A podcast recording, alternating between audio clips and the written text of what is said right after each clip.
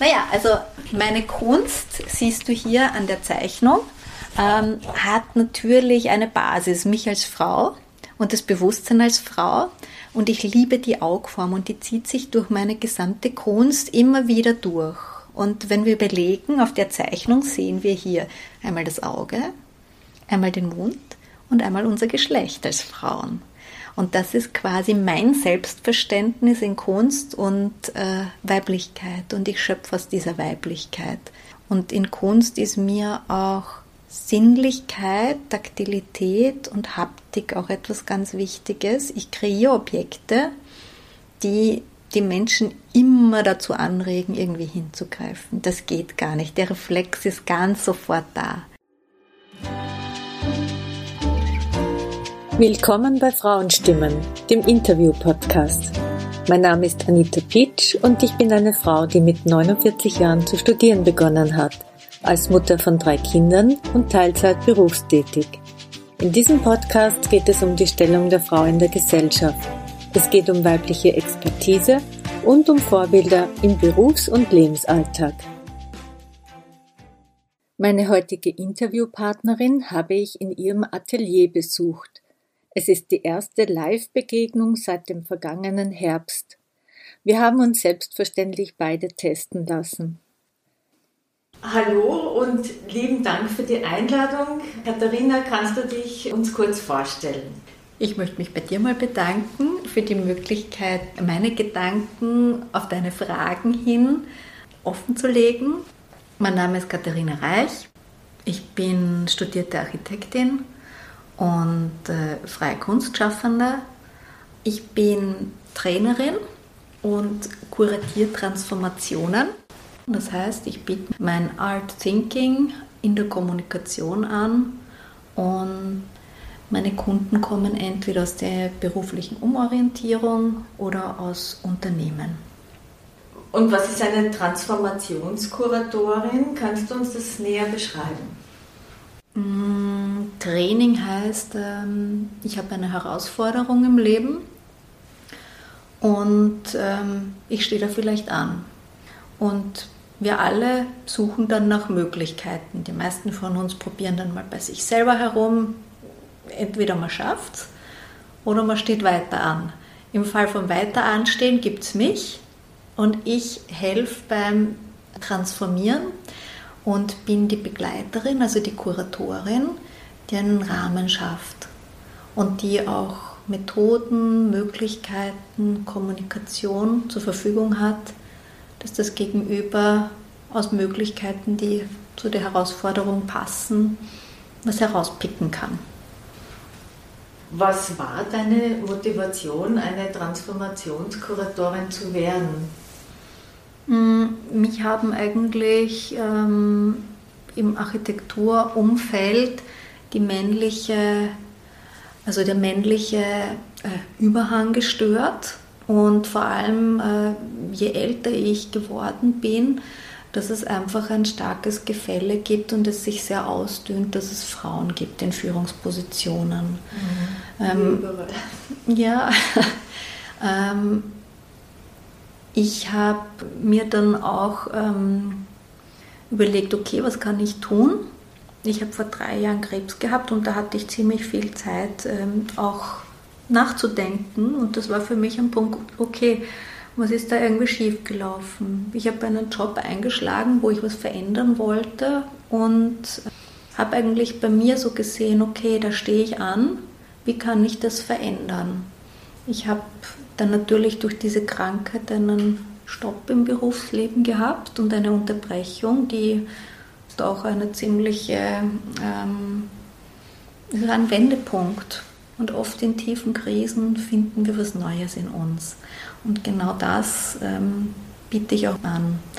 Aus der Architektur bringe ich einfach ein breites Management-Know-how, also wirtschaftlich, ökonomisch, äh, Verständnis von großen Betrieben, großen Budgets mit. Und ich selbst habe eine sehr umfassende Ausbildung interdisziplinärer Natur, wo äh, ich in der Kunstschule damals äh, Tischlerei, Keramik, äh, Metallbearbeitung hatte und ich habe darüber hinaus eine Stimmausbildung Das heißt, ich kann gut mit ganz unterschiedlichen Methoden abholen und habe mir da auch ähm, ja, einiges überlegt. Du verknüpfst deine Art Thinking Methodologie mit sozialpsychologischem Wissen von der von dir gegründeten Selbsthilfe Mygeanto. Mhm. Kannst du uns da ein bisschen mehr darüber erzählen? Was heißt das genau? Was ist die Art Thinking Methodologie? Also kommen tut, also ich bringe eigentlich drei Felder zusammen. Ne? Die Kunst, das wirtschaftliche Know-how und dann aber auch diese Selbsthilfegruppe. Die konnte ich gründen, weil ich ähm, Fortbildungen in einem breiten Feld einfach auch, also Gruppendynamik in Selbsthilfegruppen ist natürlich was Wichtiges und das auch in einer Form gut begleiten können. Das braucht Fortbildungen, Seminare und einfach Ausbildung. Und da habe ich mir diese Trainingsbasis geschaffen eigentlich. Myge Antor heißt die Betroffenheit von Gewalt durch die Mutter an der Tochter. Und das ist eigentlich nach wie vor ein gesellschaftlich sehr großes Tabu. Und ich habe mich selber einmal umgeschaut nach so einer Selbsthilfegruppe und habe festgestellt, es gibt im gesamten deutschsprachigen Raum keine. Und dann habe ich beschlossen, nachdem ich für mich selber das Thema bei mir als eigene Betroffene, weil Selbsthilfe heißt immer die eigene Betroffenheit, äh, überwunden haben, nicht mehr im Opferstatus sein, habe dann angefangen, die Gruppe zu gründen. Heute ist die ähm, vom Bund und vom Land gefördert und man findet Müge Anto als Selbsthilfegruppe auch im Selbsthilfegruppenverzeichnis. Also wenn es Frauen da draußen gibt, die Bedarf haben, gerne melden. Mhm. Die Infos gebe ich auch dann zum Schluss ja. an. Mhm. Du hast jetzt noch einmal eingebracht die Erfahrungen in der Architektur und im Management. Wobei hilft dir dieses Wissen? Gerade bei Unternehmen, die sich an mich wenden, die haben ja natürlich auch ähm, projektrelevante Fragen und stecken vielleicht auch in ihrer Fehlerkultur fest. Das ist etwas Europäisches. Wir haben leider die Überperfektion ähm, in Europa äh, zum Dogma erhoben und daran scheitern viele Menschen. Da gibt es dann oft Ausfälle oder viel Wechsel in Jobs, dass äh, Firmen auch darunter leiden, dass sie ähm, sehr schnelle Wechsel haben von Mitarbeitern und ihnen gar nicht auffällt, naja, vielleicht sind die einfach zu belastet, vielleicht sollten wir was anders machen.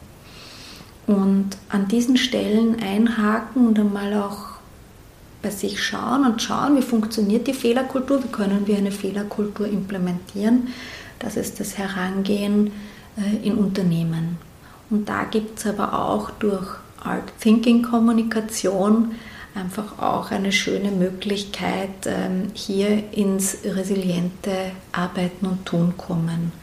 Und da biete ich entweder Prozessbegleitung oder eine Analyse des Status quo an. Wie kann ich mir das jetzt vorstellen, wenn du für ein Unternehmen das machst? Wer genau ist dann die Person, die du berätst? Hm, das kann unterschiedlich sein. Also ich kann gruppendynamisch arbeiten, aber ich kann auch äh, mit Einzelpersonen arbeiten. Das ist auch bei Bedarf. Es kann sein, dass eine Führungskraft einfach wo steckt und sagt, pff, ich weiß eigentlich nicht, wie ich das handeln soll. Oder dass jemand aus der HR-Abteilung sagt, naja, ich weiß, unser Team sowieso steckt da einfach und die stecken so stark, können wir da mal eine Intervention mit Art Thinking, Resilienz und Fehlerkultur machen. Dann komme ich und helfe da weiter. Und das Ziel ist eigentlich natürlich auch ähm, in männerdominierte äh, Branchen reingehen und schauen, dass 50 Prozent Männer in den männerdominierten Branchen sind und natürlich, was heißt das? 50 Prozent Frauen sind dann auch da. Mhm. Und ich glaube, es ist ganz, ganz wichtig, dass wir uns als Frauen als auch als Männer einfach als Menschen begegnen. Also ich bin eine Freundin von Menschlichkeit. Das finde ich ganz, ganz wichtig. Und das ist auch die Philosophie, die sich durch meine Arbeit zieht. Es gibt da ein Beispiel. Mhm. Du warst da in einem Baumarkt. Ah, ja, genau, die Baumärkte. Ja, ja. Das sind Erlebnisse, die sind in den 90er Jahren, genau. Mir ist einfach aufgefallen, die Bau, also die, nachdem ich aus der Baubranche komme und davor auch sehr männerdominierte Berufe auch gelernt habe, Keramiker sind durchaus auch Männer oder Tischler, es ist ein breit männlicher Beruf. Da muss man irgendwann zum Baumarkt gehen. Und ich bin als junges Mädchen im Baumarkt gestanden. Jetzt, wenn man vielleicht dann irgendwann Bilder sieht von mir, dann wird man sehen, dass ich eine sehr zarte Frau bin. Und in den 90er Jahren war das so, dass bei einem Baumarkt eigentlich nur Männer zu finden waren. Und ich kann mich erinnern, ich habe mich für eine Maschine interessiert. Ähm, ich glaube, es war ein Bandschleifer, wenn ich mich richtig erinnere. Und ich hatte hat natürlich im Fokus, was für einen Bandschleifer ich möchte und wollte da fachlich informiert werden. Und äh, der Mitarbeiter ist so ein bisschen mit dem Puppel-Image zu mir gekommen und ich habe ihm dann einfach gesagt, äh, weil es mir sehr schnell auf die Nerven gegangen ist und ich nicht so angesprochen werden wollte, weil ich eine Ahnung hatte, habe ich gesagt, stellen Sie sich einfach vor, ich bin ein Mann. Und da war er in dem Moment so irritiert, ähm, dass er dann gesehen hat, aha, okay, da kann man jetzt wirklich ein bisschen anders reden. Natürlich muss so eine Intervention passen. Das passt nicht bei jedem. Es gibt zum Beispiel den Tipp, ähm, stell dir, wenn du unsicher bist und auf einer Bühne stehst, alle in einer Unterhose vor. Das funktioniert nicht so gut. Also bei mir zumindest nicht. Ich weiß nicht, wie es dir geht, Anita. Bei dem hatte ich Glück. Der war ein visueller Typ und der hat das ja. geschafft. Mhm. Und die Intervention hat ihn außerdem so an der Achillesferse erwischt, mhm. dass er dann gemerkt hat, ah, meine Sprache ist ganz krass. Und das war eigentlich ein schönes Erlebnis, weil wir hatten dann ein, ein, sehr gutes Gespräch. Und ich merke aber heute, die sind natürlich auch geschult. Also ja. brauchen wir nur in Baumärkte gehen. Heute wird mit Frauen ganz anders umgegangen. Und das ist Gut wichtig, so. dass ähm, männerdominierte Branchen da auch ein bisschen einen neuen Zugang in der Kommunikation kriegen. Mhm. Weil schlussendlich sind wir alle Menschen und Frauen sind auch Kunden. Und Frauen haben oft viel Geld und wollen auch investieren und Frauen wollen auch Sachen selber machen. Und das ist im Baumarkt genauso da. Genau. Genauso wie Männer kochen wollen. und nicht nur, wenn die Bekannten da sind und Show gekocht werden kann. Mhm, ja. In deiner Beschreibung steht, sie eint Kräfte mit Punk mhm. in sich und ist äh, Role Model für disruptives Ändern im Wechsel. Ja, genau. Also da geht es einfach um eine Haltung. Ich habe einen Ansatz, der einfach wohl auch beim ersten Auftritt ein bisschen irritiert. Menschen haben ja oft auch ähm, Bilder im Kopf, wie jemand funktioniert. Ich erinnere mich, wie du jetzt bei der Tür reingekommen bist, hatte ich auch so ein bisschen eine Vorstellung, okay, so und so groß ist sie, weil ich dich ja nur auf einem Foto gesehen habe. Und genauso ist es, ihr werdet euch jetzt auch wahrscheinlich etwas vorstellen im Kopf, wie ich aussehe. Und vielleicht geht die eine oder andere dann auf meine Webseite. Das kann auch sein. Dann sieht man mich. Aber ähm, Punk heißt, wir haben eine Vorstellung und die kann vielleicht erschüttert werden. Also für mich ist einfach wichtig, das anders denken und in einem anderen Ansatz denken. Und Punk ist schon etwas, was mich auch in einer gewissen Form auch geprägt hat. Also ich erinnere mich, als Teenager waren ein paar Freunde von mir Punks und ähm, ich selber war mehr so in dieser Grunge-Ecke äh, unterwegs. Ja, als Teenager ist man unsicher, da braucht man einen Gruppenanschluss und da kommt das eigentlich her. Und es gibt auch so ein bisschen einen Hippie-Anteil in mir. Wie ist es mit deiner Zielgruppe? Wer oder was ist deine Zielgruppe?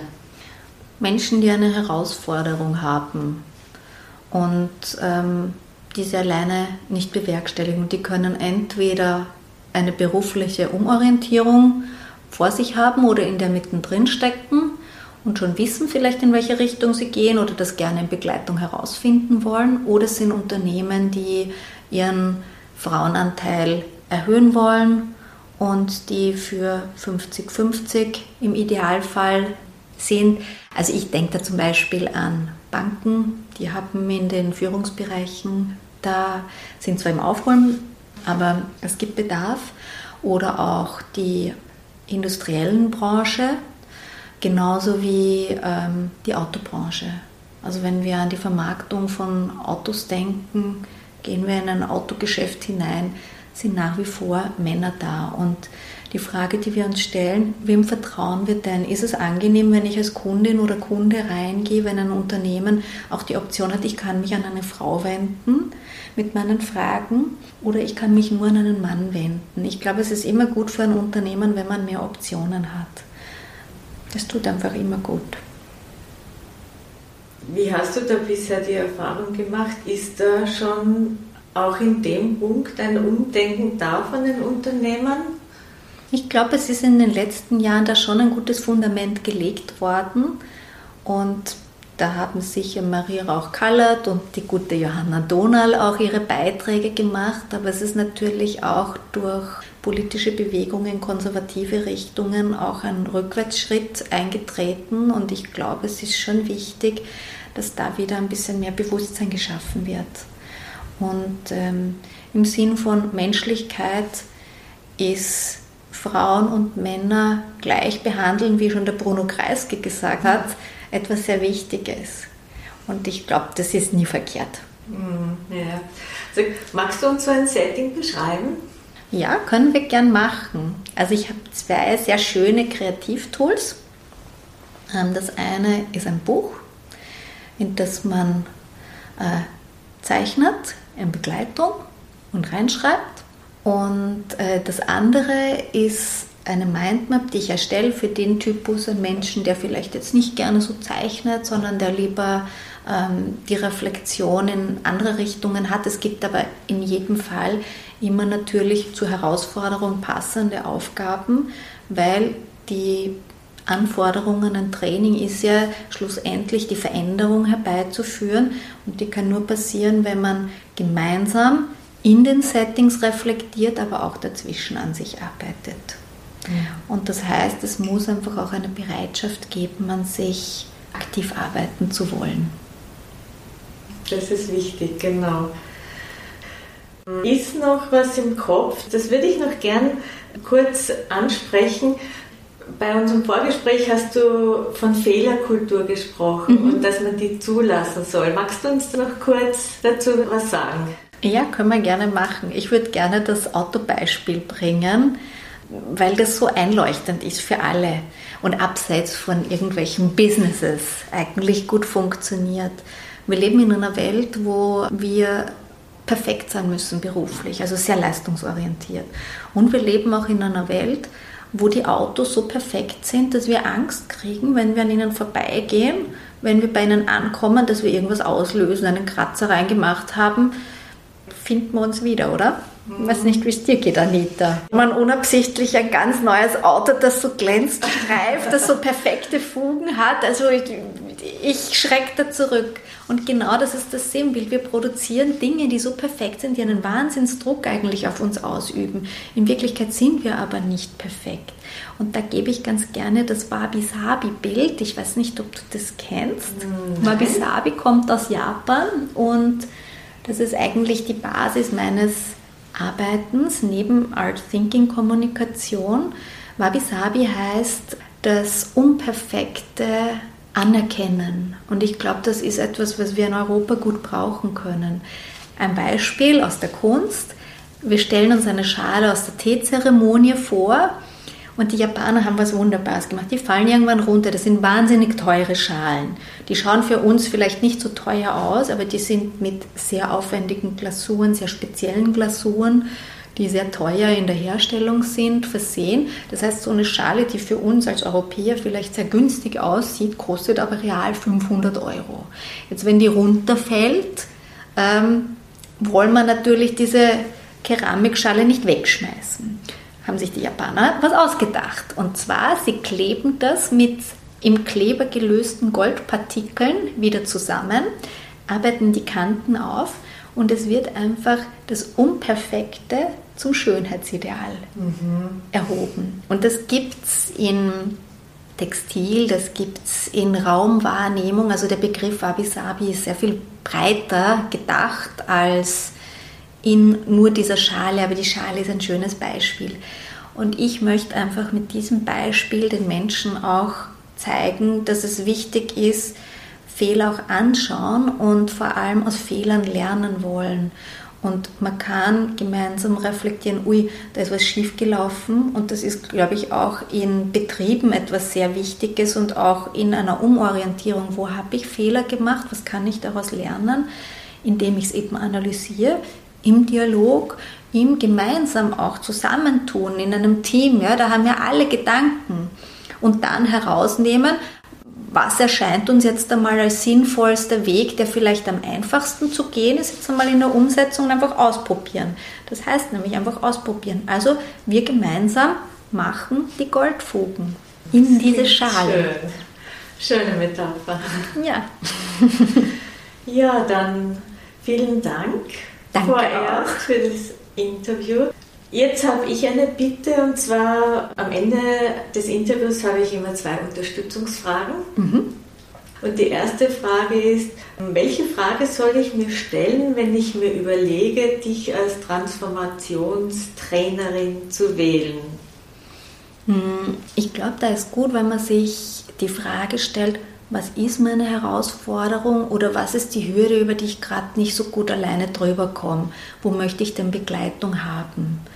Und das kann je nachdem, wie groß die Hürde ist, auch unterschiedlich sein. Also das bildet sich dann auch in der Zykluslänge einer Zusammenarbeit ab. Aber grundsätzlich strebe ich an, die Leute sehr schnell auch wieder ins Selbertun zu bringen. Das ist zwar ein bisschen schmerzhaft, aber es ist schön. Mhm. Loslassen ist da wichtig. Ja. Und die zweite Frage, was aus deiner Geschichte kann hilfreich für andere sein? Was aus meiner Geschichte kann hilfreich für andere sein? Auch da gibt es, glaube ich, viele Andockpunkte.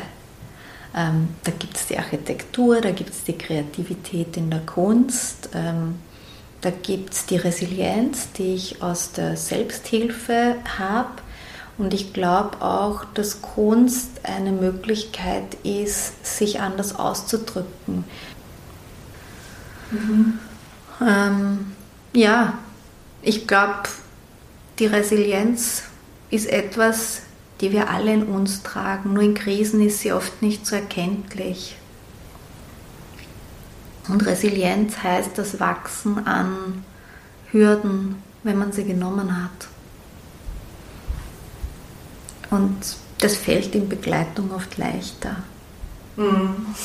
Auf jeden Fall. Ja, dann hätten wir noch das Würfelspiel. Ja. Ich habe heute einen Würfel mitgebracht. Mhm. Ich habe äh, sechs Fragen mir ausgedacht und drei davon Würfel ich jetzt. Zu würfeln. Okay. Ja. Ich schüttle jetzt mal ganz fest. Eins. Eins. Mhm. Gleichstellung. Was wünschst du dir für dich als Transformationskuratorin in Bezug auf das Thema Gleichstellung? Ich finde es wichtig, da wieder in einen Meinungsaustausch reinzukommen. Das ist etwas, was ich auf der einen Seite in der Politik wahrnehme, wo immer mehr auf Gefühle geschaut wird, anstatt Lösungen anzubieten, als auch im Bereich von Kleinunternehmen, wo eigentlich viel auf Ich-AGs gegangen wird und wo auf Ellbogentechnik gesetzt wird. Und ich glaube, wir brauchen einen Wandel im System, wo ähm, wieder auf Lösungen geschaut wird und wo die Ich-AG Solidarität hat und die Politik wieder das Lösungsfokussierte hat. Und ich glaube, dann sind wir der Gleichstellung mit der Menschlichkeit sehr viel näher. Mhm. Ja. Gut, danke. Noch einmal würfeln bitte. Zwei.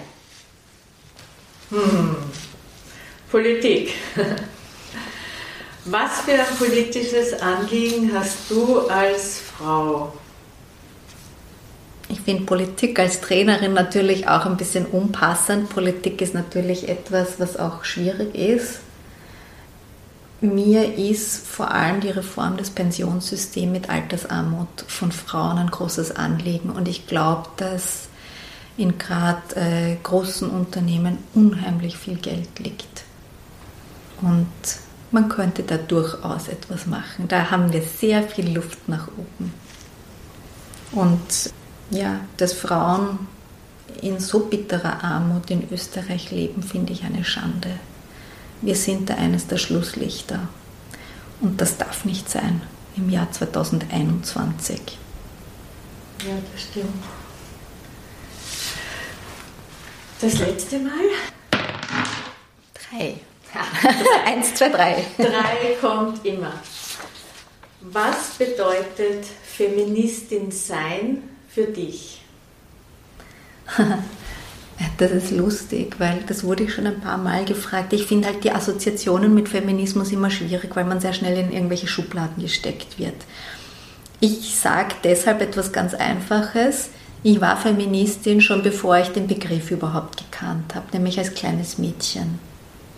Und ich glaube, in uns allen steckt genau das, dass wir die Menschlichkeit in den Vordergrund rücken wollen und dass Männer und Frauen sich ebenbürtig in Gesellschaft durch Lösungen, die da sind, um Ungleichheiten auszugleichen, begegnen können. Das ist wichtig. Mhm. Ja. Sehr schön. Vielen Dank. Danke auch. Jetzt sind wir tatsächlich ganz am Ende. Ein sehr spannendes, interessantes Interview, wieder eine neue Sache kennengelernt und herzlichen Dank. Ich danke dir für deine Zeit, fürs Vorbeikommen und schön. Schön was. Jetzt darf ich noch in ja, das Kunstatelier. Wow. Wow, das habe ich jetzt nicht erwartet. Das ist ja wie eine Werkstatt. Naja, man muss auch werkeln wow. können. Also das sind Maschinen. Wir sehen hier Bohrmaschinen. Wir sehen hier äh, Metallbearbeitungsmöglichkeiten. Hier ist eine Löt- und Schmiedestelle, ein Goldschmiedetisch, dann natürlich Bücher und Projekte, Kleinmaterial. Und ich fertige hier von Skulpturen rein, die du hier siehst. Also das sind so Objekte, die auch in die Richtung von Assemblagen, aber auch von Skulpturen arbeiten. Ich konnte noch einige Zeit mit Katharina in ihrem Atelier verbringen. Neben interessanten Schmuckstücken, die von der Decke hingen, vielen Werkzeugen und Bildern, stand auch ein Oleander mitten im Raum, der auf den Frühling wartet. Ich war noch lange beeindruckt von unserem Gespräch. Die Erfahrungen, die Katharina in ihrem Leben machte, die Berufe, die sie ausübt und wie sie jetzt alles in ihrer neuen Tätigkeit verbindet. Eine sehr beeindruckende Frau. Wenn ihr mehr über sie erfahren wollt, schaut doch auf ihre Website. Die Infos dazu findet ihr in der Beschreibung zur Folge. Das war Frauenstimmen, der Interview-Podcast mit Anita Pietsch. Vielen Dank fürs Zuhören. Wenn euch das heutige Thema gefallen hat, dann empfehlt den Podcast doch weiter oder teilt die Folge auf Instagram oder Facebook. Bis zum nächsten Mal.